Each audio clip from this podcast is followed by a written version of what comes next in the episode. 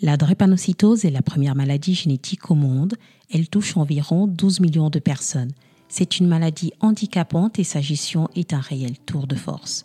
Étant patiente drépanocytaire, je vous invite avec ce podcast Drépalande dans mon monde, celui de tous les drépanocytaires, dans lequel il faut conjuguer vie sociale, vie familiale, vie professionnelle, ma vie de maman avec la gestion de cette maladie chronique, les phases aiguës, les phases d'incertitude, les phases d'angoisse. Au cours de ce voyage, nous serons accompagnés par des professionnels de santé, mais aussi par tous les acteurs qui œuvrent de manière quotidienne pour améliorer la vie des patients.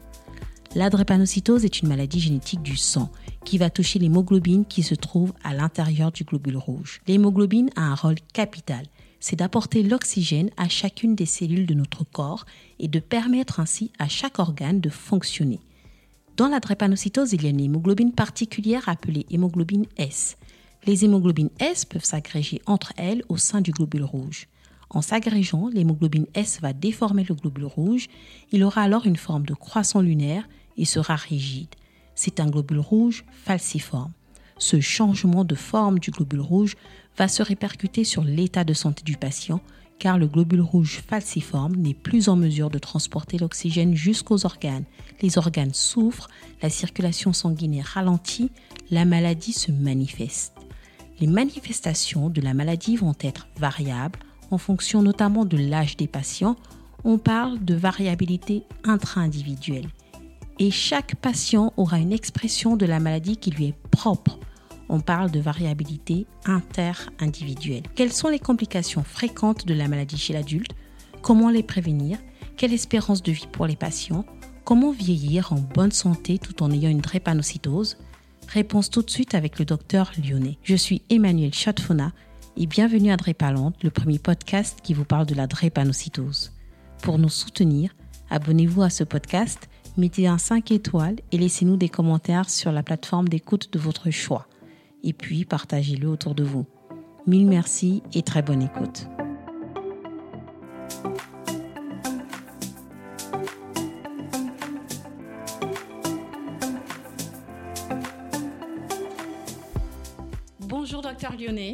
Bonjour.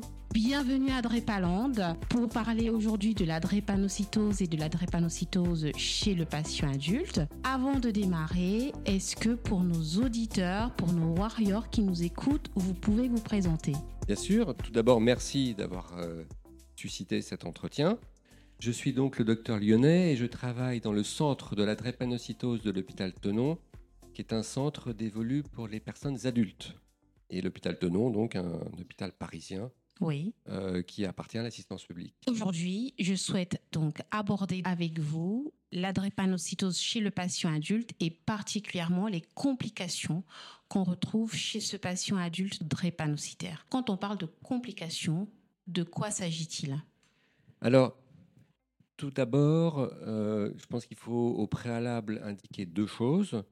La première chose, c'est qu'on va être amené à évoquer de très nombreuses complications et que euh, ça peut avoir un aspect un petit peu effrayant. Et que donc, si on essaye d'être un peu complet et de développer tout ce qu'il est possible de rencontrer dans la drépanocytose, heureusement, ça ne veut pas dire que les personnes drépanocytaires subissent toutes ces complications. Heureusement, beaucoup de personnes drépanocytaires ont très peu de symptômes, d'autres sont un petit peu plus ennuyées par la maladie, mais ces complications qui vont apparaître très nombreuses, heureusement, sont assez rares pour certaines et ne sont pas du tout associées toutes entre elles. Justement, si on démarre par les complications les plus fréquentes. Alors, les complications, euh, de façon assez schématique, euh, on peut les séparer entre les complications aiguës et les complications chroniques. Oui. Si on parle des complications les plus fréquentes, ce sont les complications aiguës. En tout cas, ce sont les plus visibles. Et bien sûr, si on parle des complications aiguës, euh, la complication la plus fréquente, c'est ce qu'on appelle la crise drépanocytaire, qui est une crise douloureuse osseuse. Euh, je pense que si on demande à une personne drépanocytaire de dire quelle est, en un mot, la définition de sa maladie, je pense que ce mot, euh, très rapidement, serait celui de douleur, hein, puisque la douleur définit la crise vaso-occlusive osseuse, qui est, et de loin, la raison la plus fréquente pour des personnes drépanocytaires de venir euh, se faire soigner à l'hôpital. Justement, dans ces crises vaso-occlusives, donc il y a cette obstruction des vaisseaux qui va conduire à des douleurs osseuses, en termes de fréquence aujourd'hui chez l'adulte, y a-t-il une fréquence moyenne de crise par an? Y a-t-il une forte finalement variabilité interindividuelle ou même intra-individuelle chez ces patients? Alors, vous avez raison, il y a une variabilité des deux, les deux variabilités que vous avez dites, intra-individuelles, d'abord liées à l'âge, parce que assez fréquemment, les personnes drépanocytaires, quand elles atteignent l'âge adulte, ont plutôt moins de crises que dans l'enfance. Ce n'est pas une constante, mais c'est assez fréquent. Oui. Et puis, une forte variabilité intra-individuelle. Certaines personnes drépanocytaires peuvent avoir euh, des périodes très longues sans euh, crise douloureuse et puis d'autres périodes où beaucoup de crises surviennent. Parfois, on trouve des facteurs qui font qu'il y a plus de crises à certains moments. Et puis parfois, sans qu'il y ait d'explication parfaitement claire. Donc c'est pas du tout euh, quelque chose de euh, constant, de fixe, de rythmé. C'est très très imprévisible. Toutes les crises ne donnent pas lieu à une hospitalisation. Tout à fait. Euh, certaines personnes expérimentent des crises à la maison qui sont à peu près gérables et puis parfois ça devient ingérable et alors à ce moment-là ils viennent à l'hôpital. Donc c'est pas c'est pas toujours systématiquement systématiquement une hospitalisation. Et justement sur cet âge, c'est chouette que vous abordez cette question parce que moi on m'a toujours dit en tant que drépanocytaire qu'il y avait un âge seuil à dépasser et ensuite on avait une atténuation des symptômes. Donc est-ce une légende urbaine ou est-ce que vous l'observez vraiment euh, dans votre panel de patients Alors, c'est ni une légende urbaine, ni une légende campagnarde. D'accord. Euh, c'est quelque chose qui est assez fréquemment rencontré, mais qui n'est pas du tout constant. OK. Et donc, je pense que c'est un peu délicat. Il y a beaucoup d'imprévisibilité, donc c'est un petit peu délicat euh, de présenter ça, notamment pour les enfants, et de leur dire, bah, tu verras, à l'âge adulte, tu n'auras plus du tout. Je pense qu'il faut rester assez prudent et dire, habituellement, il y a une atténuation à l'âge adulte. Maintenant, euh, tout ça, c'est un petit peu écrasé par les traitements. Comme il y a des traitements qui marchent très très bien, euh, la prise de traitement permet de limiter les crises. Et donc, cette variabilité est quand même euh, quelque chose de moins important. D'accord. Et justement, quand on parle de cet âge adulte-là, on parle de quel âge? Est-ce que c'est 18 ans la majorité? Est-ce que c'est un peu plus tard hein? C'est difficile de donner un seuil dans, dans, la mesure où c'est un phénomène assez progressif.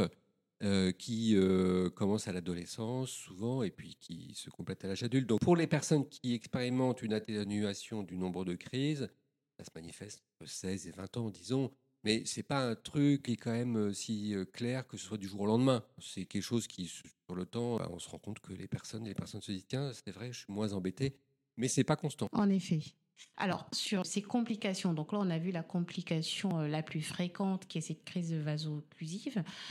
Euh, qui est aiguë. Ça veut dire que sa prise en charge, en fait, euh, dans le temps est très courte et qu'on la résorbe. Le patient, soit il réussit à calmer les symptômes chez lui et il n'a pas besoin d'aller en hospitalisation, ou alors il va à l'hôpital et puis au terme de son séjour hospitalier, il n'a plus ses symptômes.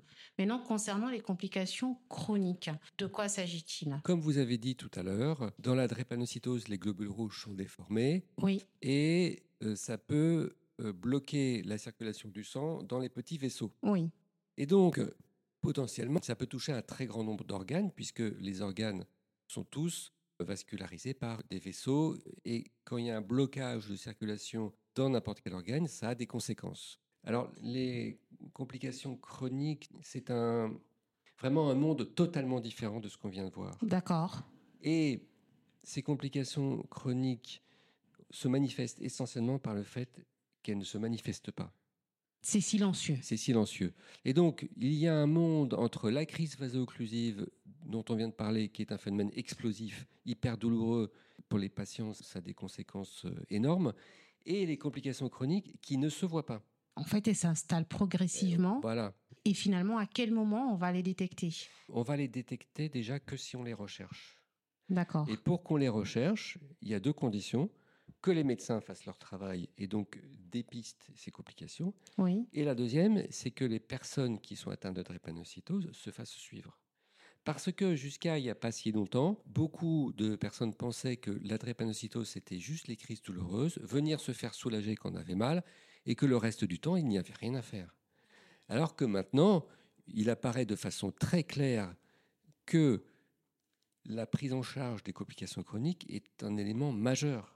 Et ça, pour plusieurs raisons. D'abord, euh, parce que les personnes drépanocytaires maintenant ont une espérance de vie qui augmente continuellement. Et donc, plus les personnes vieillissent, plus il y a un risque qu'ils aient des complications au niveau de certains organes.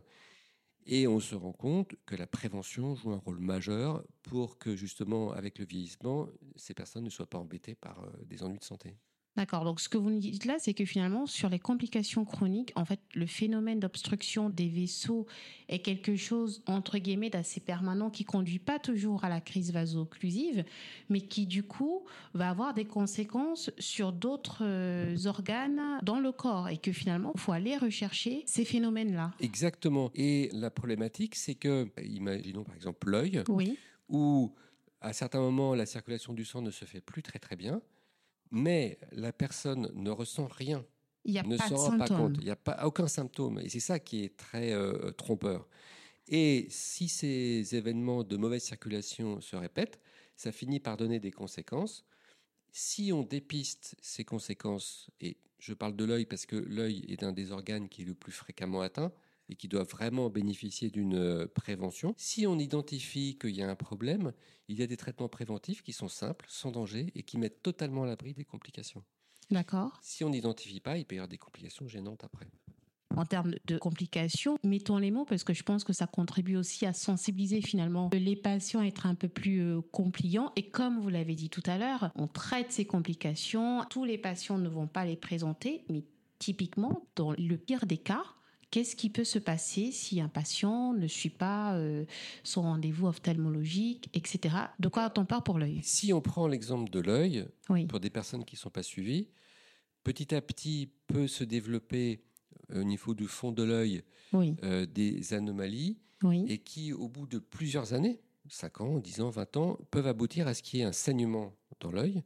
Et s'il y a un saignement dans l'œil, bah, ça baisse la vision. Et cette baisse de vision peut être réversible ou pas réversible. Et donc, ça peut avoir des conséquences très très importantes. Et là, dans le cas présent de l'œil, pour les personnes qui se font correctement dépister, pour les personnes qui, euh, quand c'est nécessaire, font un traitement préventif assez simple, il n'y a jamais de complications. Aucun risque pour les personnes qui font le suivi. D'accord, très bien. Ça, c'était pour le cas de l'œil. Y a-t-il d'autres organes pour lesquels on va être sensible? Alors, plusieurs organes autres, bien sûr, peuvent être atteints. Très fréquemment, il peut y avoir une, euh, entre guillemets, une irritation au niveau des reins qui, là encore, n'entraîne aucun symptôme, ça n'entraîne aucune douleur. Euh, le patient ne ressent ne rien, ressent rien du tout tout. va bien. Exactement. On peut le dépister si on le recherche parce qu'on regarde s'il y a des protéines dans les urines, donc sur un échantillon d'urine.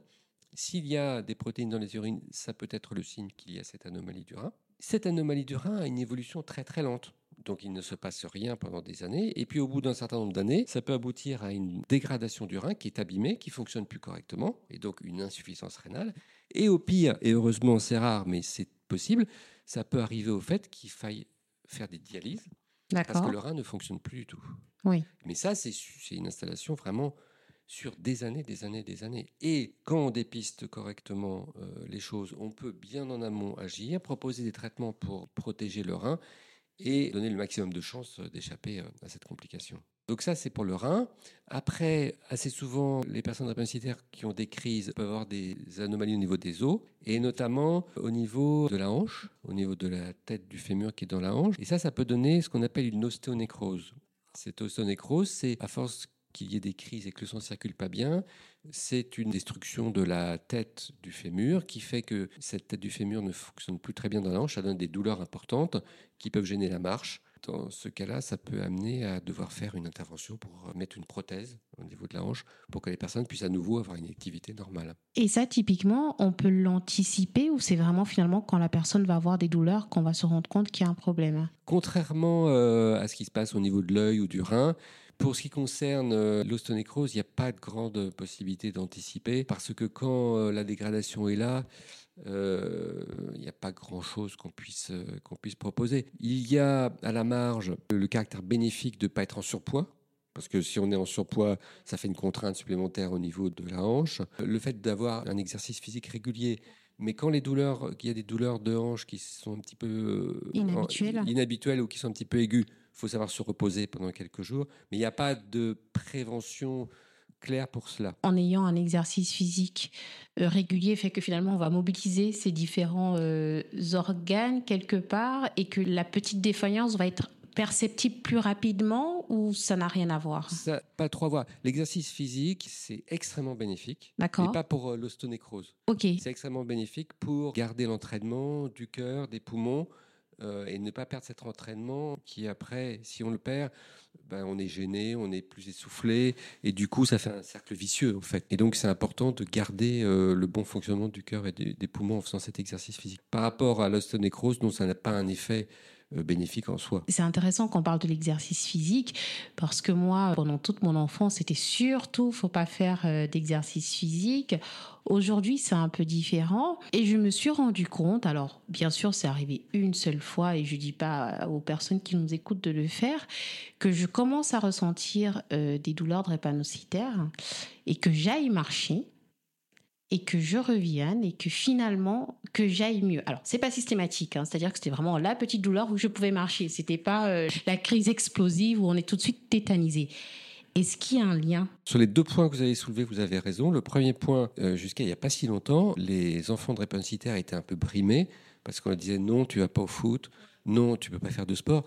Là maintenant, ça a totalement changé. D'accord. Parce qu'au contraire, on incite les personnes à avoir un exercice physique régulier. Par contre, avec le maximum de prudence. Connaître ses limites. Connaître ses limites. Alors, on ne connaît pas ses limites du jour au lendemain. C'est quelque chose qu'on apprend petit à petit au cours de la vie. C'est plus difficile quand c'est un enfant, surtout quand c'est un garçon de 13 ans qui va aller jouer au foot avec les copains. C'est plus difficile de lui dire au bout d'un quart d'heure, tu vas te reposer. Bien sûr. Mais il faut apprendre à connaître ses limites. Et la deuxième partie de ce que vous dites est fondamentale, c'est-à-dire que chaque personne est différente. Et donc, il y a des principes généraux faire attention de ne pas faire des efforts trop violents, faire attention à l'exposition au froid, s'écouter et savoir s'arrêter le jour où on n'est pas en forme. si on reprend le sport alors que ça fait longtemps qu'on n'a pas fait, être très progressif dans les efforts, tout ça, c'est les principes généraux. Mais chaque personne est différente. Et on se rend compte, en fait, que la personne en elle-même connaît mieux que le médecin son corps et sait ce qu'elle peut faire. Moi, ça m'est déjà arrivé de me retrouver dans la situation de répondre à une personne qui me demandait si elle pouvait faire de la natation, de dire bah c'est pas recommandé à cause du froid, et qu'elle me réponde et bah je fais de la natation toutes les semaines depuis 10 ans, ça va très bien. Et donc, on se rend bien compte à ce moment-là qu'il faut être un peu prudent dans ce qu'on dit parce que chaque personne est différente. Et à l'inverse, euh, d'autres personnes drépanocytaires vont nager et au bout de 5 minutes faire une crise.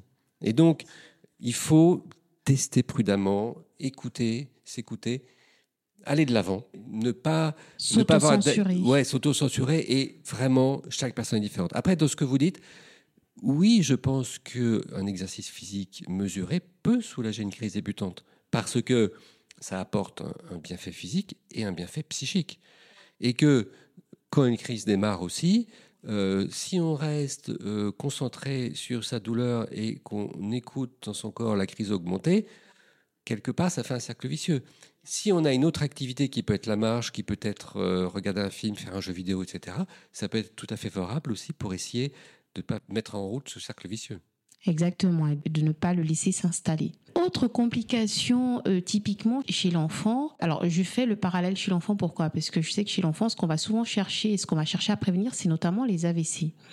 Est-ce que chez l'adulte, le patient adulte, on est dans le même cas de figure ou pas du tout? Est-ce qu'une fois sorti de l'enfance, les AVC finalement dus à la drépanocytose sont moins fréquents chez l'adulte Alors, vous avez raison, chez l'enfant, c'est une préoccupation majeure. Et justement, les pédiatres faisant très bien leur travail, euh, chez l'adulte, ça simplifie beaucoup les choses. C'est-à-dire que les pédiatres dépistent les enfants qui sont à risque d'avoir un AVC et ils mettent en place des mesures préventives. Par exemple, ils peuvent mettre en place des transfusions régulières pour empêcher la survenue d'un AVC. Et donc, pour euh, les adultes qui arrivent chez nous et qui ont été bien suivis en pédiatrie, eh bien, pour ceux qui ont déjà des problèmes de vaisseaux anormaux, on les connaît. Ils ont, les pédiatres ont fait ce qu'il fallait pour qu'ils soient en bonne santé et on continue la procédure pour qu'ils restent en bonne santé. Et donc, il y a, par rapport à il y a quelques années, beaucoup moins de problèmes à ce niveau-là. Par contre, il y a les personnes qui n'ont pas eu de suivi dans l'enfance ou qui n'ont jamais eu de problème dans l'enfance à ce niveau-là. Effectivement, il faut qu'on dépiste et qu'on fasse si ça n'a pas été fait, une IRM pour vérifier si les artères du cerveau sont normales ou pas normales. Si on dépiste quelque chose, il y a beaucoup de moyens d'agir pour empêcher que ça fasse un AVC. D'accord. Et euh, par exemple, euh, on se rend compte qu'il peut y avoir ce qu'on appelle des anévrismes, donc des petites dilatations des artères, qui se traitent très bien, sans chirurgie, et qui mettent totalement les personnes à l'abri de complications euh, à l'avenir. Et donc là encore, le suivi, la prévention, le dépistage ont un rôle fondamental. Là, vous êtes dans un centre expert, donc ce sont des méthodes qui sont bien établies. Euh, est-ce qu'il existe un pont entre ce que fait votre centre et les centres qui sont justement moins experts et qui peuvent être amenés à avoir des drépanocytaires dans leur panel de patients? Alors là, ce que vous évoquez, ça fait appel à l'organisation de la prise en charge des patients drépanocytaires. Et donc, toute personne drépanocytaire devrait pouvoir bénéficier au moins d'un contact avec un centre où il y a une grande habitude de, la maladie. Mais toute personne drépanocytaire devrait aussi pouvoir être suivie près de chez elle. Et donc, il faut trouver un compromis, et ce compromis, c'est vraiment avoir concrètement selon les circonstances. C'est-à-dire qu'on peut avoir des endroits où des personnes sont suivis par des médecins qui connaissent un petit peu, donc ils peuvent les voir au quotidien, mais une fois par an les envoyer au centre expert, ou ils connaissent mieux et ils font appel au centre expert que quand ils ont des questions à poser. Il faut vraiment hein, voir individuellement les circonstances locales. Après, ce que je pense, c'est pour un patient drépanocytaire, surtout si c'est de trouver un médecin qui euh, veut s'intéresser. Donc si le médecin veut s'intéresser, il peut se renseigner assez facilement sur les notions basique, et après il se met en contact, et comme ça les choses se font. Mais à un moment ou à un autre, c'est bien d'avoir quand même contact avec un centre expert. Très bien. On a vu là qu'il y avait notamment une atteinte au niveau du rein. Il peut y avoir une atteinte au niveau de l'œil, au niveau des os aussi avec l'ostéonécrose. Quels sont les autres types de complications qu'on peut avoir? Quels sont les autres organes qui peuvent être touchés? Il peut aussi y avoir des répercussions sur le cœur essentiellement en rapport avec l'anémie. À cause de l'anémie, pour que l'organisme puisse avoir de l'oxygène dans les tissus en quantité suffisante, le débit du cœur est beaucoup augmenté. C'est une adaptation à l'anémie. Donc le cœur va battre beaucoup plus vite Alors il va battre un petit peu plus vite, mais surtout, il va avoir besoin d'envoyer des quantités de sang plus élevées. Le volume de sang circulant est augmenté, et du coup le cœur, à chaque battement, envoie dans l'organisme une quantité de sang plus forte. Et donc ça veut dire qu'il travaille plus. D'accord. En fait, le volume de sang est augmenté parce qu'il y a une anémie. Donc, pour compenser cette anémie, on va avoir un volume de sang beaucoup plus important qui va donner plus de travail au cœur. Voilà. Et donc, ce cœur, en battant plus, il va se muscler.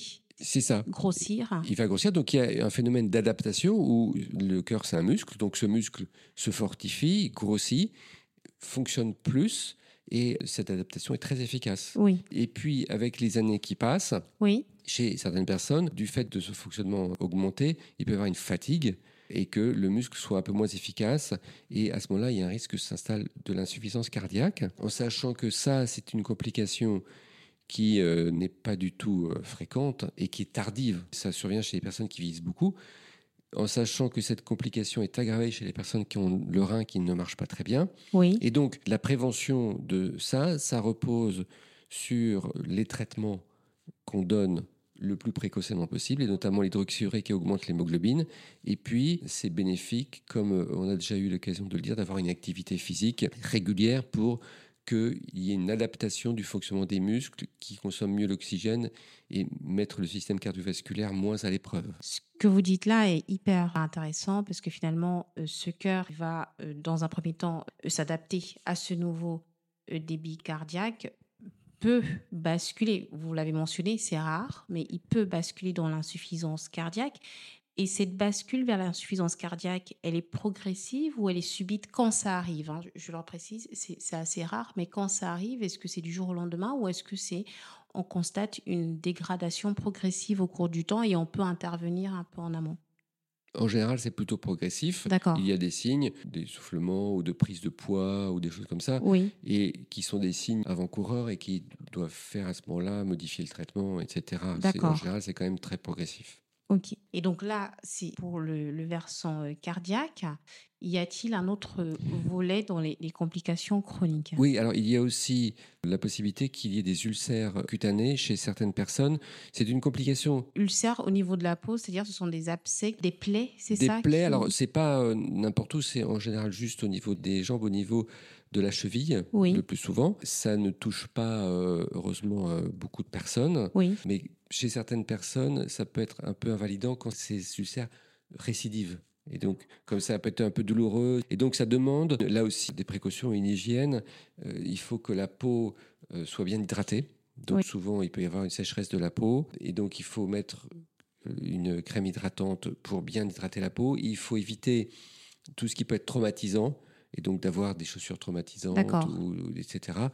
Et puis, si jamais il y a une plaie qui apparaît, il faut très vite consulter le dermatologue qui va prendre des mesures pour empêcher que ça s'accentue. Ok, c'est plutôt des contraintes externes qui vont entraîner ces ulcères. Typiquement, la peau sèche, des chaussures serrées, ou alors ça peut apparaître de manière très spontanément chez une personne qui n'a pas ces signaux d'alerte. Ça peut apparaître spontanément, mais ça peut être prévenu, et notamment les récidives peuvent être prévenus par ces précautions. D'accord. Plus les personnes sont en bonne santé, les gens qui sont sous traitement, etc., moins il y a de risques qu'il y ait ces ulcères. Bien sûr. Aujourd'hui, si vous aviez un conseil justement, un message clé à donner aux drépanocytaires adultes qui nous écoutent, qui ont eu pas mal d'informations par rapport à ces complications. On reprécise, hein, elles apparaissent pas toutes. Il y a une forte variabilité individuelle intra-individuelle. Quel est le conseil que vous pouvez leur donner aujourd'hui?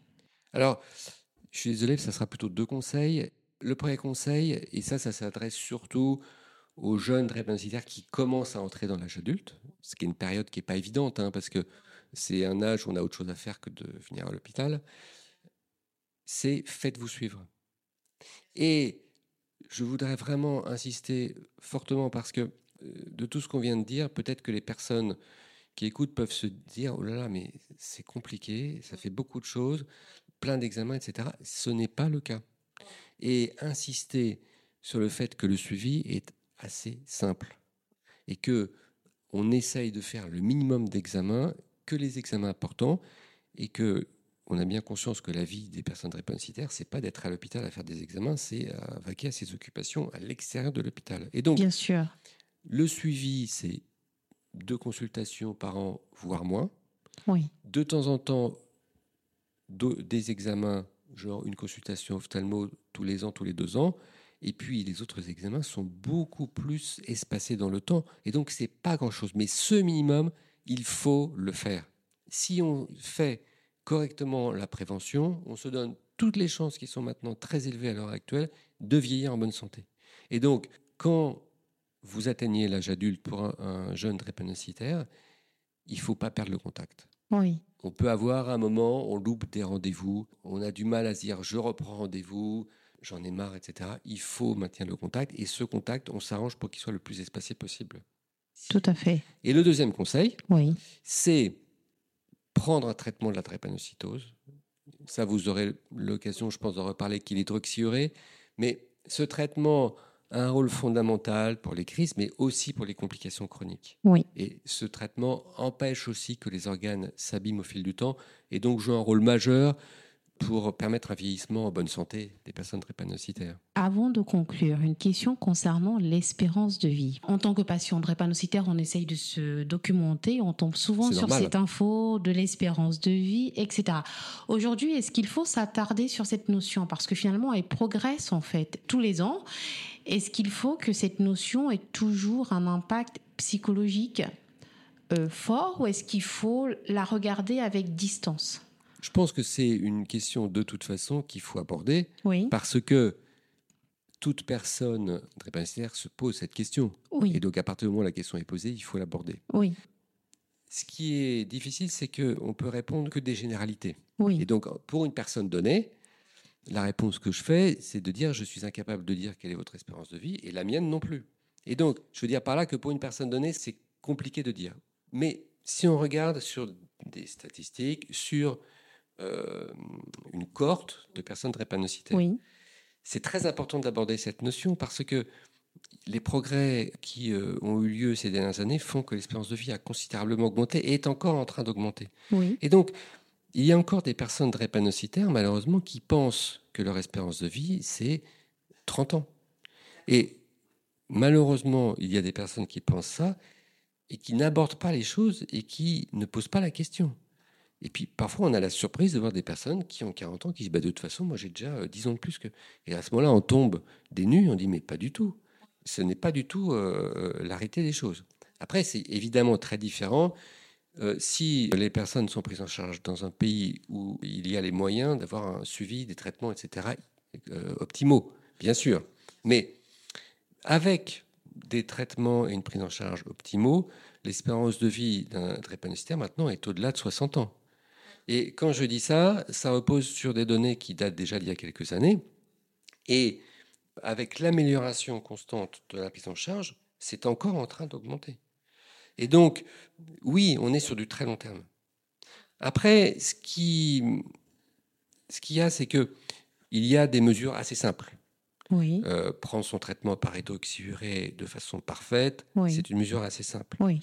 Après, avec les progrès qui ont été faits, pour continuer à progresser, il faut avoir des actions multiples. Bien sûr. Donc avoir une bonne hygiène de vie, être à jour de ses vaccinations, oui. euh, etc., etc. Oui. Et donc, faut essayer de mettre tous les voyants ouverts pour continuer à progresser dans cette euh, amélioration de l'espérance de vie. Et surtout, un élément très important, c'est l'espérance de vie augmente, mais surtout l'espérance de vie en bonne santé augmente. C'est-à-dire, euh, parce que c'est vrai que c'est avoir une espérance de vie qui augmente en étant euh, embêté par plein de problèmes de santé, c'est pas la même chose qu'avoir une espérance de vie qui augmente en étant en bonne santé. Oui. Et ça augmente ça aussi. Tout à fait. Ici, dans ce volet sur les complications chroniques de la maladie, on a fait le choix justement de les aborder toutes. On a précisé bien sûr que ça n'apparaît pas chez tout le monde et fort heureusement. Et on a parlé des principales. Bien sûr. Et vous avez raison, il faut absolument conclure à nouveau, comme on a introduit les choses en disant que fort heureusement, la plupart des personnes même n'ont aucune complication. Oui. Et que heureusement, euh, quand on fait cette liste, ça peut être un petit peu inquiétant. Bien sûr. Heureusement, personne n'a toutes les complications, bien sûr.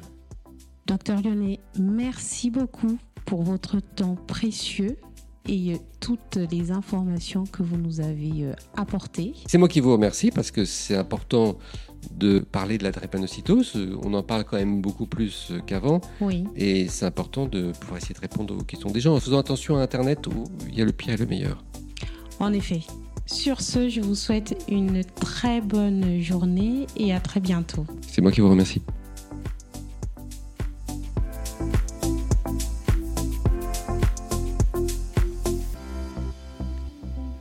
Nous arrivons à la fin de cet épisode qui a été riche et dense. En conclusion, voici les notions à garder concernant les complications de la drépanocytose chez l'adulte. Petit 1. Dans la drépanocytose, le globule rouge perd sa capacité à apporter de l'oxygène aux cellules. Ainsi, tous les organes ont un risque important de manquer d'oxygène. Un organe qui manque d'oxygène est un organe qui va mal fonctionner, voire se détériorer sur le long terme. Petit 2. La maladie va se manifester de deux façons. Il y a les phases aiguës. Ce sont les crises vaso-occlusives. C'est la complication la plus fréquente. Ce sont des douleurs d'intensité indescriptible souvent au niveau des os, et qui conduisent à l'hospitalisation des patients. Et il y a les phases chroniques. Le patient n'aura pas de symptômes. Et derrière le répit apparent de l'absence des crises vaso-occlusives, l'altération de certains organes pourra avoir lieu en silence.